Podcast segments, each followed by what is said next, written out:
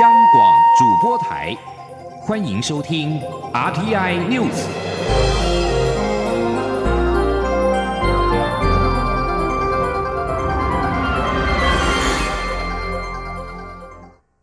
各位好，我是主播王玉伟，欢迎收听这节央广主播台提供给您的 RTI News 新闻。首先带您关注。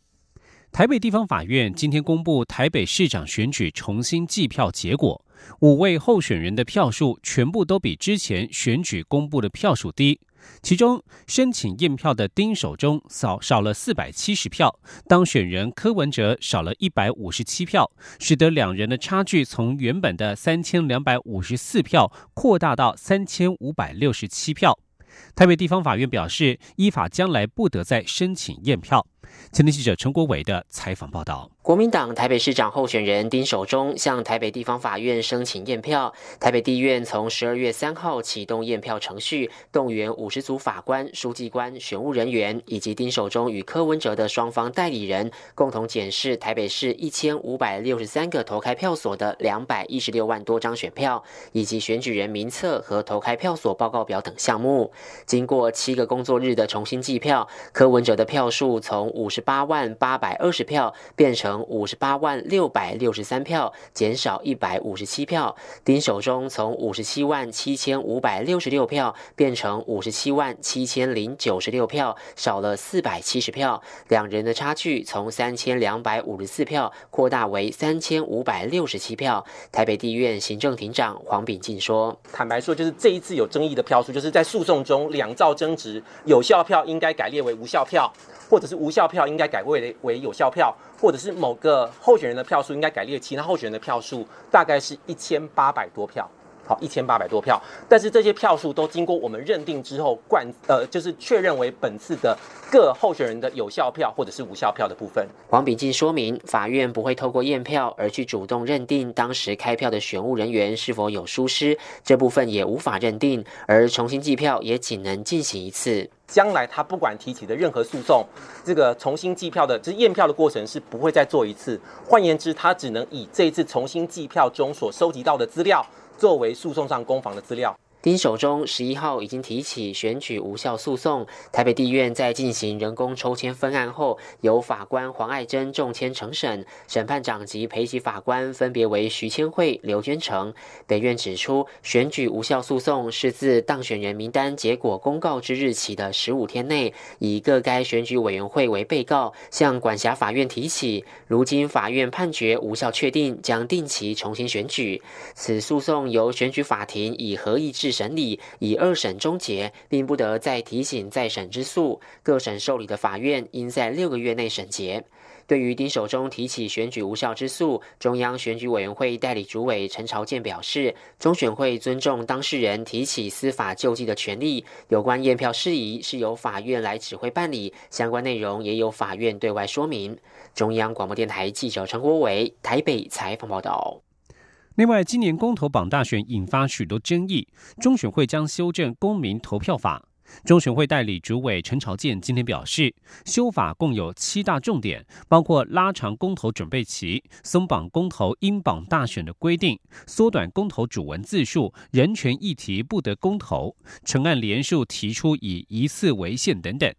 陈朝健强调，将以最快的速度提出修法草案。今天记者刘品熙的采访报道：中选会代理主委陈朝健十三号在立法院内政委员会报告公民投票法修法的七大重点。陈朝健指出，考量筹办公投实际作业所需时间，并参照完成公职人员补选投票的期限规定，中选会将修法，把公投举行投票期间由公投案公告成立后一个月起到六个月内，修正为三个月起到六个月内。此外，考量如果公投案数过多，公投榜大选反而导致投开票作业延宕，因此将公投应与全国性选举同日举行，改为得与全国性选举同日举行，以增加弹性。陈朝健说：“第一个就是我刚刚所讲的合理期间的一个调整，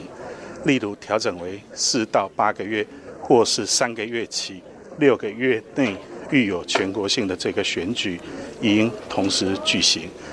那这个应也应该要再做一个修正，改成得同时举行，会更具有弹性。陈超健表示，为了加速投票流程进行，修法也将减少公投案主文字数，由现行的一百字以内大幅缩减为不超过三十字。另外，为了避免提案人名册有冒名盗用，如死亡者连署的伪造情事，修法将增列提案人名册应该减负国民身份证影本。至于针对以核养绿公投连署二次补件遭拒的争议，陈朝健说，考量如果在连署期间可以分次提出连署人名册，户政机关将无从确定名册查对基准日，因此将修法明定连署人名册提出以一次为限。此外，中选会也将解决人权究竟能否拿来公投的争议。陈朝健表示，公投通过后，对政府施政、立法政策的形成都有一定的拘束力，但不得违反宪法对于基本人权的保障。因此，将修法把限制或剥夺人权的事项排除在公投之外。至于选罢法规定，投票当天不得宣传选举，但公投法却没有相关的规定。陈朝健指出。如果公投与选举同日举行，选举投票会受公投宣传活动干扰，因此将比照选罢法修法增列投票日不得宣传公投。陈朝健表示，中选会会以最快的速度提出修正草案，立委赵振宇质询时追问需要多长时间，半年内能否完成？陈超健说一定会。央广记者刘聘熙在台北的采访报道。继续关注非洲猪瘟防疫。为了防范病毒从中国入侵台湾，农委会防检局十二号中午首度运用灾防手机讯息发送国家级警报简讯，警告民众违法携带肉制品入境，最高可罚新台币一百万元。但新法尚未实施，也引发议论。房检局强调，政府提前告知民众财阀将会提高，并无不妥。而新法已经在十二号下午火速送至总统府，并由总统立即公告，以三天时程来算，明天将正式实施。前天记者陈林信宏的采访报道。中国非洲猪瘟疫情野火燎原，农委会多次宣导民众从中国大陆来台严禁携带肉品，但仍有民众执意闯关。从九月至今，边境拦截到的违规肉制品就有三百多件。至于农委会十二号也公布，首度在旅客入境时查获两例违规携带的肉品中含有非洲猪瘟病毒株，连同之前三例在农产品弃置箱中验出的中国制肉品有非洲猪瘟病毒，已经累计五件案。力，此举也显示，民众违规吸肉品入台，已经成为非洲猪瘟病毒侵台的最大帮凶。因此，农委会也在十二号中午向全民发送国家级警报简讯，警告民众违法携带肉制品入境，最高可以罚新台币一百万元。但由于新法日前才在立法院三读通过，总统并未公布，因此也遭外界议论此讯息是假讯息。防检局强调，政府提前告知民众。财罚将会提高，并无不妥。不过，也由于讯息已经发送，立法院十二号下午也火速将条文送至总统府，并由总统立即公告。以三天时程来算，十四号就会正式实施。房检局局长冯海东说：“那主要就是反正立法院这边三读通过，他们要送到总统总统府那边就会作业了。哎，那昨好像昨天才送去总统府，所以总统府立即就作业了。”让大家都重都警觉到有这件事情，不管大家是是正面评价还是负面评价，不过我想都达到目的，让我们把那个主题的是内容，就是全民防疫的概念已经宣传出去了。根据新修正的《动物传染病防治条例》第四十五条之一规定，旅客或服务于车船、航空器人员，未依第三十四条第二项规定申请检疫者，处新台币一万元以上一百万元以下罚款。冯海东也表示，十三号就会将相关财罚基准定案，包括疫区和非疫区传播的动物疾病以及违规的次数和样态，列出不同的财罚标准，以作为日后参考。中央广播电台记者陈林信洪报道。继续关注台湾的外交形势。台湾积极推动参与国际刑警组织 Interpol，今年共获得洪都拉斯、海地等十一个友邦以及美国、英国、法国等国的支持。外交部认为，目前已经累积很多正面能量，未来将在此基础上持续推动。请听记者王兆坤的采访报道。第八十七届国际刑警组织大会十一月十八号到二十一号在杜拜举行。台湾申请以观察员身份出席，但国际刑警组织拒绝邀请。即使今年遭到拒绝，但仍有许多声音一直支持着台湾，包括贝里斯、洪都拉斯、尼加拉瓜、圣克里斯多福吉尼维斯、圣露西亚、圣文森、史瓦蒂尼、巴拉圭、海地、所罗门群岛、马绍尔群岛等十一个友邦，为我致函国际刑警组织秘书长。而理念相近国家也有美、英、法、德、意大利等国的行政或立法部门。公开表态支持台湾参与国际刑警组织。除了有我国家力挺外，国际间主要媒体的相关报道已有百篇以上，都为未来的推动工作带来正面注意。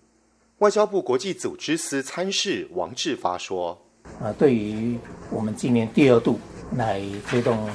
参与这个英特波的案子哈，已经累积了很多的这个正面的这个动能。那外交部会。”持续在这个基础上哈，跟我们内政部刑呃警政署刑事警察局啊啊继续来推动这个案子。另一方面，欧洲议会日前通过决议案，鼓励两岸迅速恢复对话，坚定支持台湾参与国际组织。我外交部对此表达诚挚欢迎及感谢，也强调台湾将持续深化与欧盟等理念相近伙伴的关系。并期盼国际社会持续给予台湾更多实质支持，共同维护印太地区的和平、稳定及繁荣。中央广播电台记者王兆坤台北采访报道。关注美中外交情势，美国国会参议院在十一号一致通过了一个关键的跨党派立法，对于那些拒绝美国公民、政府官员和记者进入西藏的中国官员，将禁止他们获得进入美国的签证。西藏旅行对等法在今年九月已经在众议院获得通过。这项法案要求中国政府允许美国官员、记者和公民不受阻碍的进入西藏地区。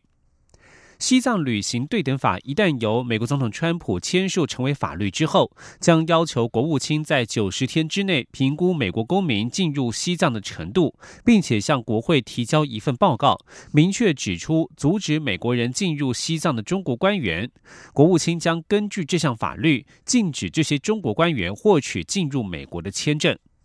目前，中国的外交官、记者、游客等能够在美国各地自由旅行，但是中国当局长期以来一直不允许美国公民访问或享有进入西藏的同等权利。而在美中贸易战方面，贸易商表示，中国十二号至少购买了五十万公吨、价值一亿八千万美元的美国大豆，是美国总统川普与中国国家主席习近平本月初同意贸易战暂时休兵之后，北京首度大规模采购美国大豆。另外，中国为了化解与美国的贸易纷争，《华尔街日报》报道，北京打算向华府让步，以新政策取代扶植高科技产业的“中国制造二零二五”计划，承诺对外资扩大开放市场，但此举恐怕仍难以消除美方的疑虑。因为报道指出，习近平与其他中国高层习惯出手干预经济，许多官僚与国有企业都受益于大型政府计划所带来源源不绝的资源。中国二零一三年宣誓全面深化经济体制改革，强调资产。市场对资产配置的重要性，但是中国政府对经济的影响却是越来越深，形成国进民退并排挤外资企业的现象，导致川普政府指控中国补贴特定产业有碍公平竞争。遭加拿大逮捕的华为财务长孟晚舟已经交保获释，但是加拿大外交部长方慧兰十二号表示，又有一名曾经遭到北京讯问的加拿大公民在中国失去联系，加拿大已经对此事向中国提出询问。加拿大外交部十三号证实，第二位在中国失联的加拿大公民就是商人史佩福，他曾经向加国政府反映自己遭到中国当局的调查讯问，之后就失去联系。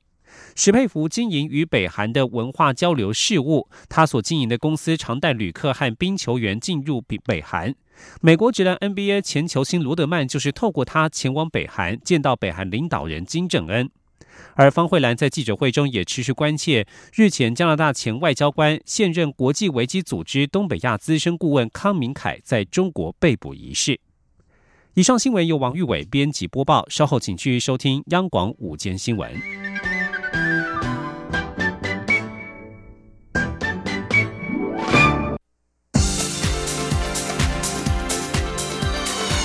这里是中央广播电台台湾之音，欢迎继续收听新闻。欢迎继续收听新闻，我是陈怡君。行政院会今天通过了一连串的防治假讯息的修法草案。行政院长赖清德才是台湾已经发生多起假讯息所引发的纷扰事件，冲击国家安全。政府会在坚守多元民主价值、维护言论自由的前提之下，运用现行法令，针对明知为假讯息仍然故意散播，因而造成公众畏惧和恐慌危害的情况，从法制面进行加以补强，以遏止出于恶意、虚伪假造造成危害的假讯息。习赖奎表示，假讯息蓄意行塑假的公民社会，企图伤害正常的民主秩序。各政府机关都有责任加以及时查证澄清。而这次政府所推动的修法工作，则是在兼顾言论自由与社会秩序的前提之下，以更为有效、快速的应应能力，启动自我防御工程，推行相关的法制规范，致力于打击假讯息的危害。赖清德还表示，法制面不足以完全解决这个问题，必然还要有政策面，甚至于科技面，包括如何找到假讯息的来源，这部分也应该持续加强。不过，亚洲互联网联盟对行政院打击假讯息的修法内容致函表达疑虑，而国民党立委徐玉仁也接获了网络平台业者的陈情，认为政府防治假讯息的修法方向不仅强害言论自由，也违反马尼拉中介者责任原则。不过，民进党团书记长郑运鹏表示，在公共利益的思考之下，业者的务实考量，立法院没有办法照单全收。但他强调，修法是针对影响社会的错假讯息，对言论自由并没有影响。记者肖兆平的报道：防堵假讯息已经是全球议题，政府也开始严拟应应之道。不过，国民党立院党团接受网络平台业者陈情。指目前传出行政院对平台业者在假讯息的管制与罚则有强害言论自由的疑虑，呼吁行政院不要在未充分沟通之前就利用朝野协商夹带新的修法意见。国民党团副书记长许玉仁进一步表示，处罚平台业者不仅是违反马尼拉原则，如果行政院防治假讯息危害专案的草案主张还要利用朝野。对数位通讯传播法草案协商时补充加入，更是违反程序正义。他说：“中间人应该免于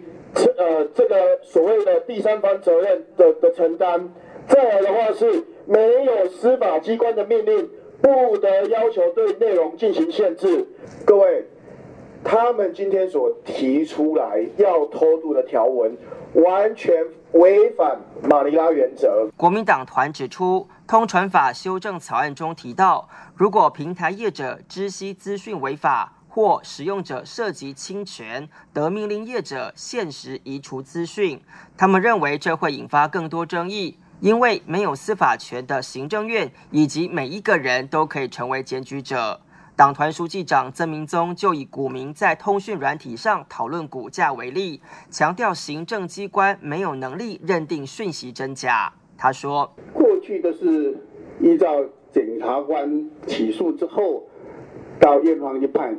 到底有没有确定有没有违法？但现在要由行政机关来认定，行政机关没有这个能力。”到时候怎么执行？民进党团书记长郑运鹏表示，防假讯息已经是各国施政重点，且业者的利益不应该是国家利益唯一的考量要件，重点是如何透过防治假讯息来确保公共利益。他说，应该要秉持社会公益跟国家安全的考量来思考这些问题。嗯，那如果像之前在讲高雄，呃，在南要知道海洋中心。他说的结构有问题倒塌，然后制造这种恐慌的讯息，这当然应该要立即被下架。业者当然有义务要去协助。如果国家连这样的问状况都处理不到的话，我相信十二月二十五号之后，国民党很多的执政县市，他们都会面临到这些假讯息的攻击。郑运鹏表示，固然业者会有实务上的想法，但立法院不能照单全收。他强调，防治作为是针对造谣、抹黑、制造恐慌等内容为主，跟是否影响言论自由没有关系，且目前正持续广征意见。他希望大家能一起找到解决之道。中央广播电台记者肖兆平采访报道。在以核养绿公投通过之后，工商团体提出了核电延役、核四重启建言。经济部长沈荣金今天在立法院指出，明年一月底之前会完成能源政策的盘点，届时会针对能源配比、核四重启等议题对外说明。至于核四燃料棒，他则强调，因为已经超过保固期，就算要使用，也得先送到国外原厂来做处理。记者谢佳欣的报道。以核养绿公投过关，后续话题不断。工商协进会建议政府应评估核二、核三厂延役、核四重启，且在没有完成最终决策前，建议不要再将核四燃料棒运往美国。经济部长沈荣金十三号在立法院经委会面对立委追问核电演绎、核四重启，还有届时能源配比如何调整，皆强调正在做政策盘点，请外界给他一段时间。他说：“这部分我们上次也在院里面呢，跟委员做报告，我们希望两个月的时间，我们前面来盘点。两个月，所以是期限是什么时候？”大概我们是月底。对于核四燃料棒是否停止运往国外，沈荣金则说，燃料棒已过保固期，即便未来决定要使用，也得先送往国外原厂整理验证，留在台湾只会增加维护成本。另外，民进党立委林代化质询时指出，面对以核养绿公投过关，为回应民意与民意背后的质疑，他主张应将达到非核家园的步骤调整为四个阶段：以核养绿、以核绿减煤、以核煤天然气减核，最终达成非核家园。中央广播电台记者谢嘉欣采访报道。印尼劳动部长哈尼夫预定在今天抵台访问，将会与台湾劳动部长许明春会面。两位部长将见证台印签署招募、安置及保护劳工备忘录。备忘录将会由驻印尼代表陈忠与印尼驻台代表苏孟蒂签署。哈尼夫与许明春出席，双方随后会举行工作会谈，讨论多项议题。根据中央社记者获得的 M O U 文本，印尼所提出的项目包括调高在台印尼家事类移工薪资，以及移工可以自由转换雇主、重聘移工计划需求条件，以及透过银行系统支付薪水等等。而台湾方面所提出的，包括支持移工在台工作之前参与并且通过中文能力检定计划，提供渔工劳健保法律保障，要求印尼政府改善中介管理及建立评估机制，避免渔工招聘发生诈欺。另外，印尼政府要求订定渔工的工时、薪资及住宿等工作条件。根据 M O U，双方将进一步讨论最受到关注的调高在台印尼家事类移工薪资。二零一五年八月底，十八年未调整的家事移工月薪已经从新台币一万五千八百四十元调涨为一万七千元，涨幅为百分之七。不过，据了解，印尼政府现阶段的目标，希望要求将家事类移工的月薪调高到一万九千元。此外，印尼也主张台湾雇主不能要求家事类劳工身兼多职，工作要求必须要明定在劳雇双方合约里，以保障移工的权益。继续关心的是中美洲的移民问题。墨西哥总统罗培兹十二号在推特上表示，他与美国总统川普十二号已经通过了电话，讨论移民问题。罗佩兹表示，两人讨论了建立一项共同计划，以在中美洲与墨西哥创造就业与发展的可能性。而白宫方面并没有立即对此发表评论。目前有成千上万为了摆脱贫困和暴力的中美洲移民，待在蒂华纳拥挤的避难所与临时营地，他们可能必须在美国边境等上数周或是好几个月，以申请庇护。非法移民问题是川普总统大选时的竞选主轴。他在十一月六号的其中选举之前，也多次重提了这个议题。并且还派遣大约五千八百名美军到边境地区。川普一再重申自己要在美墨边境筑墙的竞选承诺，即使墨西哥方面多次回绝川普要他们支付这笔数百亿美元筑墙计划的要求。罗佩兹已经承诺要透过经济发展来遏制中美洲的移民北漂，并希望美国支持针对墨西哥贫穷南部各州与中南美洲的建设计划。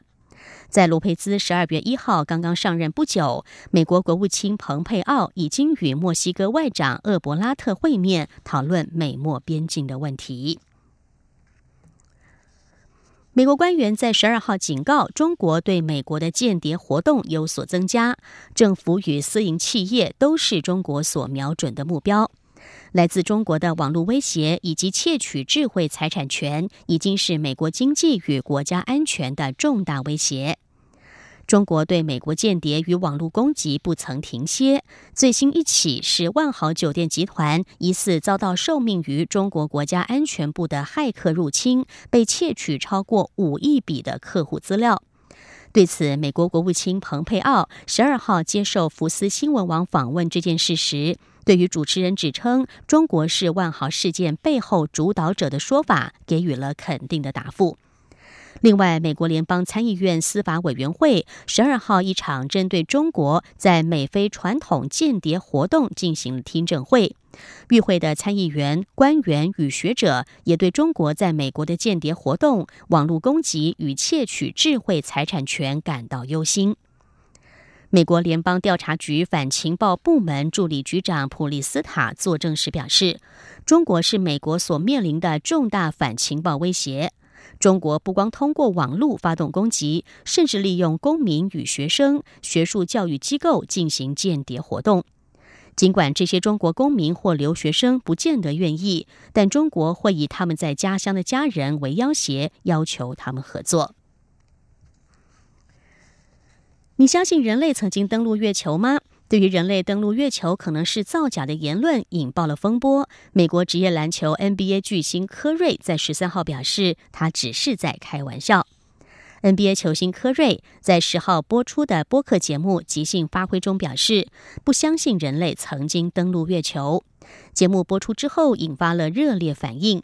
连美国国家航空暨太空总署 NASA 都出面表示，会邀请科瑞到休士顿的月球实验室，亲眼见证人类登陆月球的事实。科瑞在接受 ESPN 访问时说：“他要沉默的抗议，人们就这样广传他是登月造假论的信徒，这样的行为很愚蠢。”而对于 NASA 邀请他看登月证据，科瑞表示欣然接受。科瑞并且说，他希望人们能够了解，教育就是力量，自我充实就是力量，也要让孩子们明白，不能因为某个人说了什么话就相信，要自己去做功课，了解自己真正相信的东西。科瑞也说，这次事件真的吓到他了。他说，整整七十分钟的播客谈论登月造假，只有五秒钟，却被所有人知道，还引发了轩然大波。美国加州日前发生了多场毁灭性的野火，至少造成八十九人死亡，一万九千栋民宅与公司烧毁。加州保险监理官十二号表示，加州野火的保险理赔金额估计至少高达九十亿美元，大约折合新台币两千七百亿元。加州保险监理官琼斯说：“二零一八年这场毁灭性的野火是加州史上最为致命、最昂贵的灾难。”他表示，目前所公布的数据是与坎普野火、伍尔西大火以及希尔大火等三场野火相关的出估数字。加州和联邦当局十二号宣布，至少需要花费三十亿美元，大约折合九百亿美元，来清除大火之后的残骸。大部分的保险理赔金，大约有七十亿美元，是与加州北部的坎普野火有关。这场野火摧毁了天堂镇，并且造成八十六人死亡，成为加州史上死伤最为惨重的野火。以上 T.I. News 由陈义军编辑播报，谢谢收听，这里是中央广播电台台湾之音。